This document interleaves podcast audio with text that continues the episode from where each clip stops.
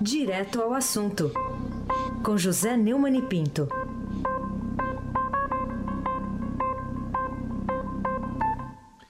Oi, Neumann, bom dia.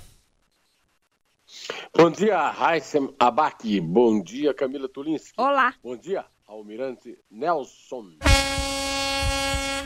Oi. Oi. Bom dia, Ana Paula Niederauer. Bom dia, Emanuel Bonfim. Bom dia, ouvinte da Rádio Eldorado 107.3, Raíssem Abac. Bom, Neumann, vamos começar falando do Supremo Tribunal Federal. Na sua visão, quais as perspectivas históricas que se abrem agora com as votações feitas ontem, também um dia histórico, nas duas turmas do Supremo? A princípio, Raíssa, as votações de ontem à tarde, na primeira e na segunda turmas do Supremo Tribunal Federal, cada vez mais definido de forma mais precisa pela expressão Suprema Tolerância Federal podem parecer confusas e até surpreender os mais desavisados. Elas, contudo, têm uma lógica interna simples e cada vez mais aterradora. A segunda turma, que é a que mais nos interessa aqui, porque ele cabe julgar os pleitos dos réus da Operação Lava Jato, sofreu na virada do ano duas defecções da maior importância. A primeira foi a saída da Carmen Lúcia, da turma, para a presidência. Substituiu-a na turma o presidente sucedido por ela, Ricardo Lewandowski, cuja atuação como revisor na Lava Jato, na, desculpe, na, no Mensalão, é, e depois a participação dele, junto com o Renan Calheiros, no fatiamento do artigo 52 da Constituição para permitir a continuação da presidente deposta Dilma Rousseff na atividade pública, fala por si só da diferença que aquele voto teve suas posições, seus votos sempre foi, foi, foram favoráveis ao mais descarado apoio à congregação dos converscotes, aos amiguinhos políticos que o ascenderam àquela posição elevadíssima em sua carreira. O segundo evento importante foi, como todos acompanhamos aqui, a morte do relator Lava, da Lava Jato, Teori Zavascki, num acidente aéreo em Paraty. Naquele momento, Carmen Lúcia conduziu uma manobra que transferiu Luiz Edson Fachin da primeira para a segunda turma, abrindo a vaga para o sucessor de Zavascki, escolhido por Temer, Alexandre de Moraes, na outra turma. Eu reconheço que cometi um equívoco sério quanto ao ministro Faquim e, sobretudo, ao senador Álvaro Dias, do PV do Paraná, que lutou pela sua indicação. Ao contrário do que eu previ no microfone, ele tem, sido, ele tem tido uma atuação exemplar na condição de relator, surpreendendo pela forma como cumpriu a promessa que a nação dele esperava de não deixar o espírito de Zavascki afundar no Atlântico. No entanto, os outros componentes da turma não agiram da mesma forma. E ontem deixaram claro que Zavascki morto, rei posto. Outra orientação passou a ser adotada na segunda turma, apesar do trololó dos discursos do velório em Porto Alegre. Os relatórios de Faquim confirmando, como de hábito, as decisões do juiz Sérgio Moro, da 13ª Vara Federal Criminal de Curitiba, foram derrotados pela dissidência apertada de 3 a 2, mas majoritária, Heissem Abac. É, foram, né? Mas uh, você acha que as decisões uh, envolviam personagens importantes aí da, da operação da qual a sociedade brasileira espera a manutenção do trabalho para acabar com a impunidade?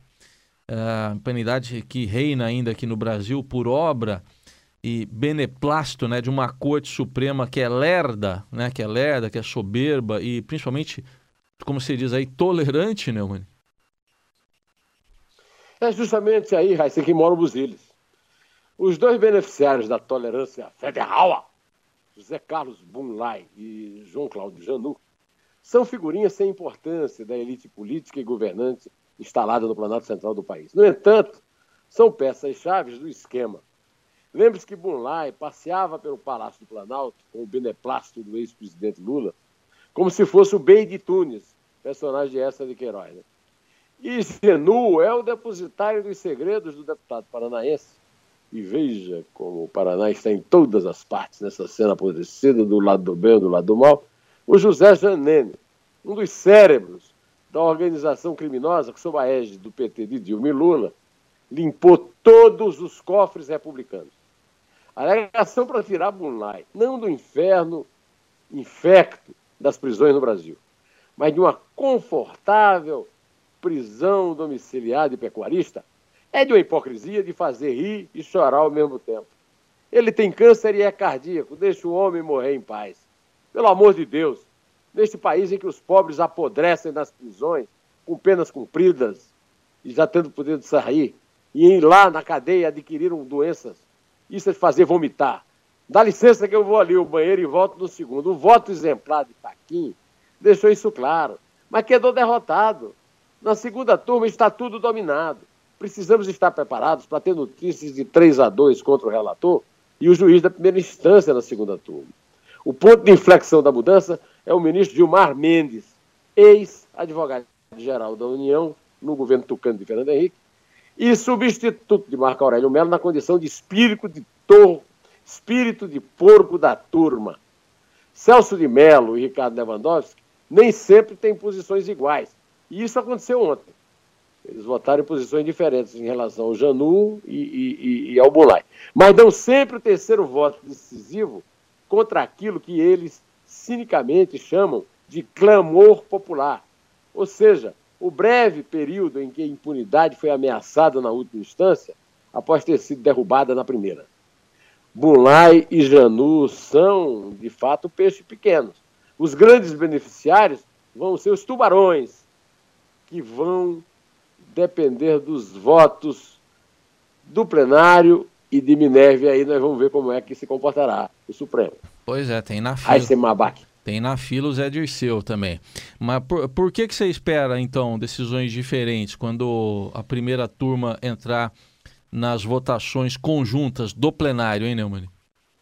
É, porque também ontem a primeira turma votou de forma exatamente oposta à segunda. Só que num caso também de clamor popular, como reclama sempre Gilmar Mendes, que teve o descaramento de, na condição de presidente do Tribunal Superior Eleitoral, defender a lista fechada condição sine qua non nas eleições para a instalação definitiva da ditadura das quadrilhas dos diretórios partidários para tirar do eleitor seu direito soberano de escolher os próprios representantes legislativos e isso paira sobre nossas cabeças, ameaçadas por uma horda de abutres.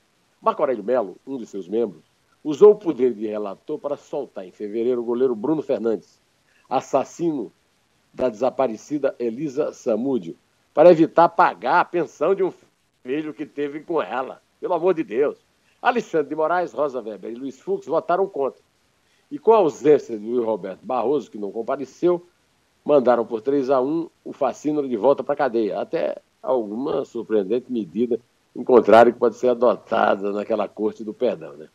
A medida dos 3 a 1 é correta e sinaliza para uma posição diferente da primeira turma, que pode influir quando a votação dos casos da Lava Jato é, for para, os, para o plenário. É o que eu espero.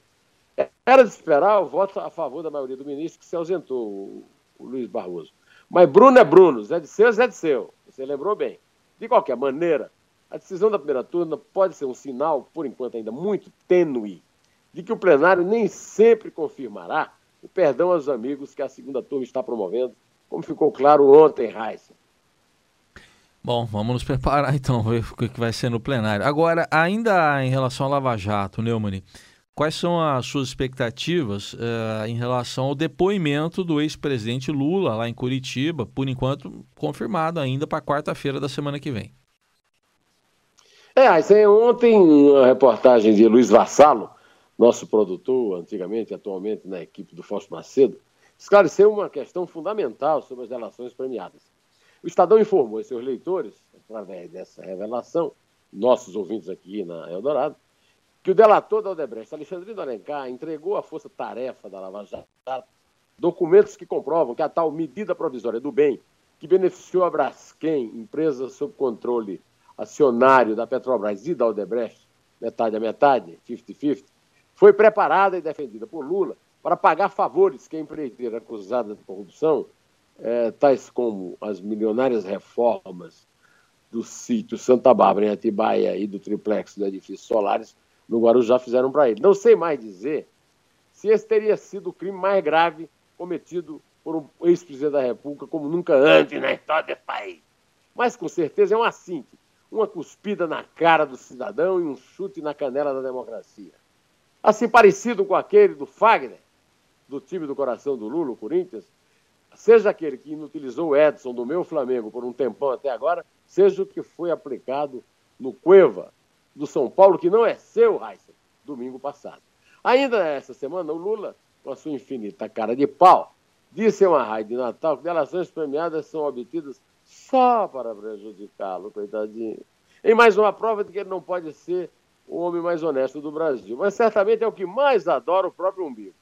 A verdade é que a revelação feita pelo vassalo de que o delator, que quer ser premiado, apresenta provas acachapantes à justiça, está aí para negar isso tudo. Pois bem, neste momento, o juiz Moura está para decidir, deve fazê-lo ainda hoje, se adia por uma semana ou não, o depoimento do réu número um do mensalão e da, do, do, e da história do Brasil, para atender a dois pedidos. Mensalão, do mensalão, não, do petrolão. Ontem eu comentei esse assunto de forma mais condescendente, reconheço. Mas depois de pensar melhor, conversar com o travesseiro, sem levar em conta que o, o que o Muro decidiu ou não, tenho duas observações a fazer. Elas são simples e refletem minha posição. Não quero impô-las para ninguém, nem para você, Raiz. Se o secretário de Segurança Pública do Paraná, Walter Mesquita de Oliveira, não tem competência para dar segurança ao depoimento de um acusado na justiça, o melhor que ele podia fazer não é lavar as mãos feito com os Pilatos e fazer esse pedido infame. É pedir o boné e ir embora, pois não está apto para exercer o cargo.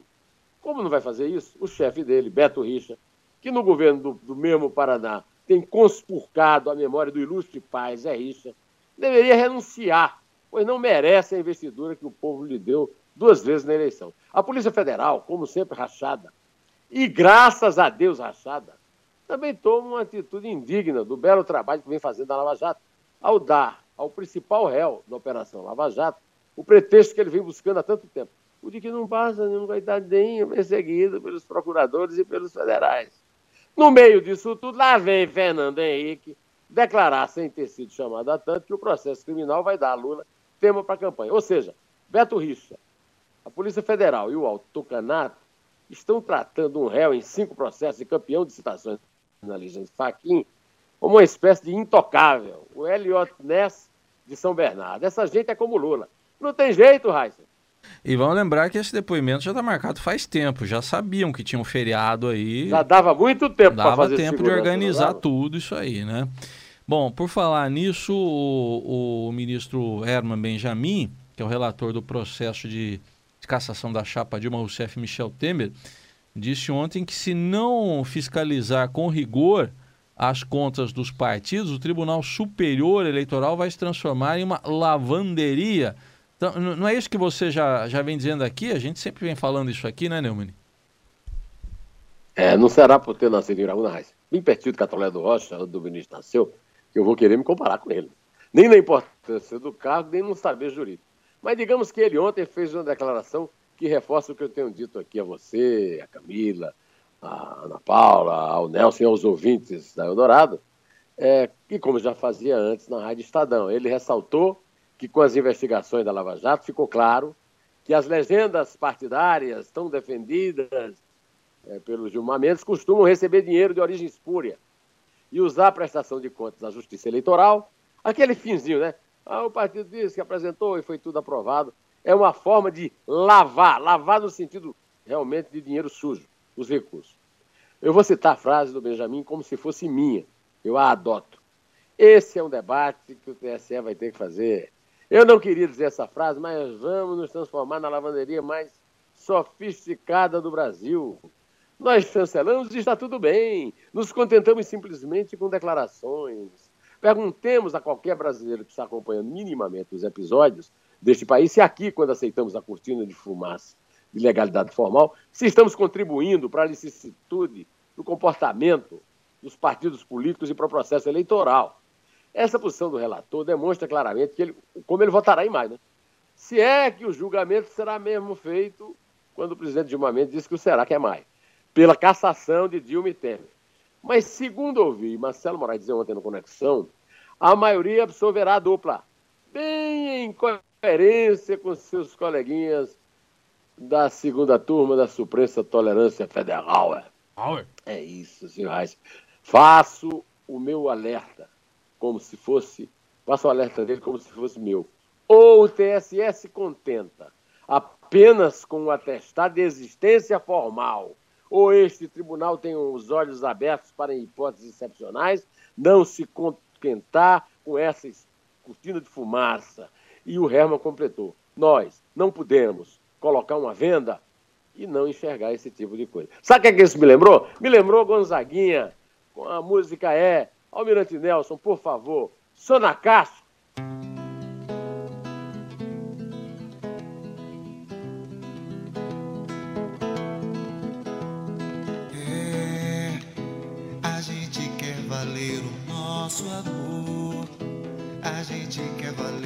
nosso suor. A gente quer valer o nosso humor. A gente quer do bom e do melhor. Então vamos contar, Raiz. Eu pensei que ia esperar chegar naquela parte lá. Vai esperar aquela Não parte? deixa chegar. Quer Deixa, chegar? Não deixa chegar. Quer chegar na Quero. parte da janela? Quero. É? Tá chegando. A gente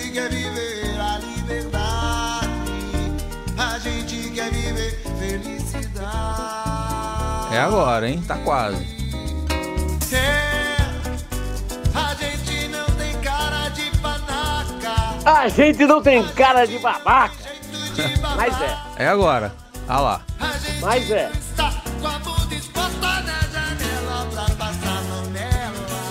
Pronto, passaram a mão. Já já estão passando a mão no lá, dinheiro? Já estão passando a mão no dinheiro, né? Que, que, Ah, isso, isso aí de é. nós, de nós. Vamos lá, é três, É dois. é um, em, Em té. té.